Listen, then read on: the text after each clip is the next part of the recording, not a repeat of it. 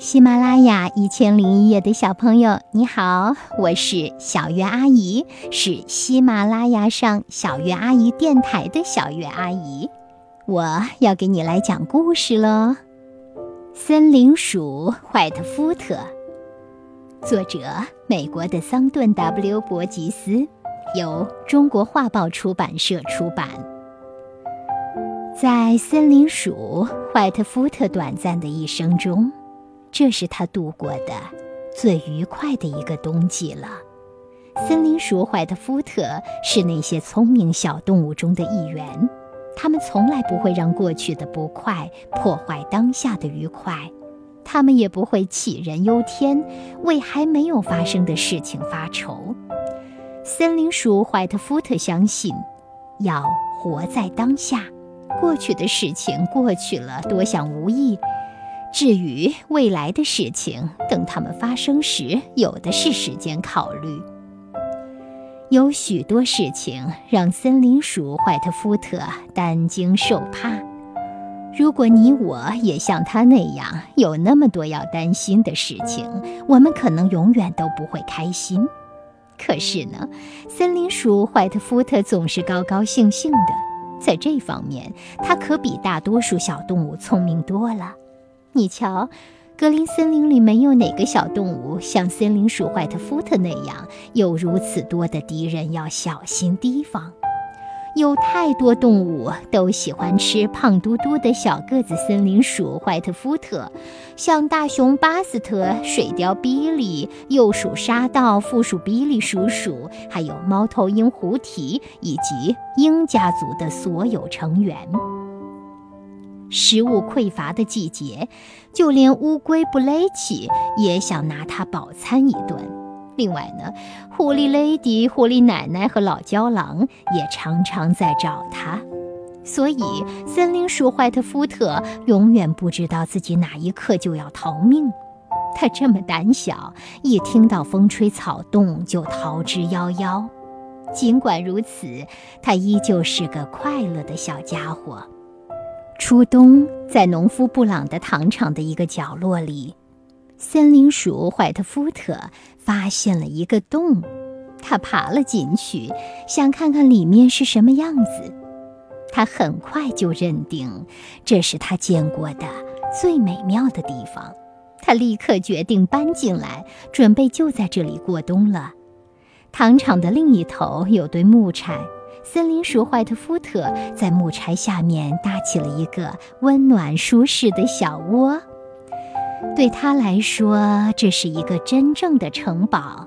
他把为过冬存下的种子都搬了进去。他的敌人没有一个会想到他去了糖厂，即使他们想到了，也没有办法进去。当凛冽的北风先生在屋外呼啸，雨水夹着雪花落下，其他小动物们被冻得瑟瑟发抖时，森林鼠怀特福特却生活在温暖和舒适中。糖厂里有足够的空间供他尽情奔跑、尽情玩耍。他想出去的话也可以，但通常他不想。有那么一阵子，他没有受到一丁点儿惊吓。没错，森林鼠怀特福特度过了一个愉快的冬天。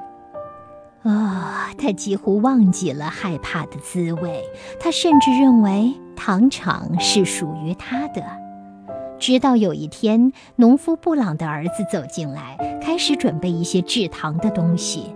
森林鼠怀特福特又一次感到了恐惧。农夫布朗的儿子进门的一瞬间，森林鼠怀特福特就慌忙逃到了那堆木柴下面，躲进他舒适的小窝里。他躺了一会儿，听到一些奇怪的声音，最后他终于忍不住了。于是他偷偷地爬到一个地方，在那儿他可以窥探到外面发生的一切。不久，他发现那个两条腿的动物并没有要找他的意思，马上就感觉好多了。过了一会儿，农夫布朗的儿子走了，糖厂又属于森林鼠怀特福特了。可是，农夫布朗的儿子忘了关门。森林鼠怀特福特不喜欢大敞着门，这让他非常的不舒服。这样一来，就没有东西可以遮挡那些觊觎他的动物了。因此，那晚上接下来的时间里，森林鼠怀特福特一直处在紧张不安之中。第二天，农夫布朗的儿子又回到了糖厂，忙忙碌碌地收拾东西。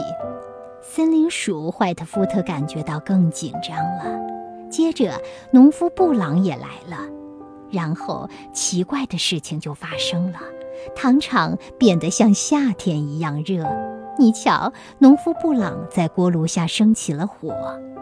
森林鼠怀特福特好奇得很，他就躲在一个地方，一个他可以看到糖厂每个角落的地方。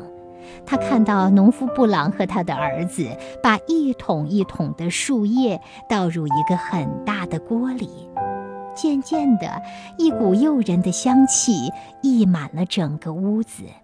不久，他就发现这些两条腿的动物忙得不可开交，无暇注意他，他也就不再害怕了。于是，他就爬出去看着他们。他看到他们从锅炉的一头压出金黄色的东西来，然后装进亮闪闪的锡罐。这样的日子过了一天又一天，每天晚上他们离开之后，糖厂又恢复了平静。森林鼠怀特福特偷偷跑出来，在他们吃午饭的地方找到了一些美味的面包渣。他尝了一下那种厚厚的金黄色的东西。发现那东西甜甜的，好吃极了。原来这天晚上，布朗父子制糖的时候漏了一些糖，正好落在森林鼠怀特福特能够够得着的地方，所以他吃的肚子都要撑破了。哦，他觉得自己快生病了。虽然他不能理解那两个两条腿的动物做出的怪异行为，但是他已经。不再害怕了，亲爱的小朋友们，这是你喜欢的东西吗？你爱吃糖吗？呵呵，谢谢你来听小鱼阿姨讲故事。记得吃糖之后要刷牙哦。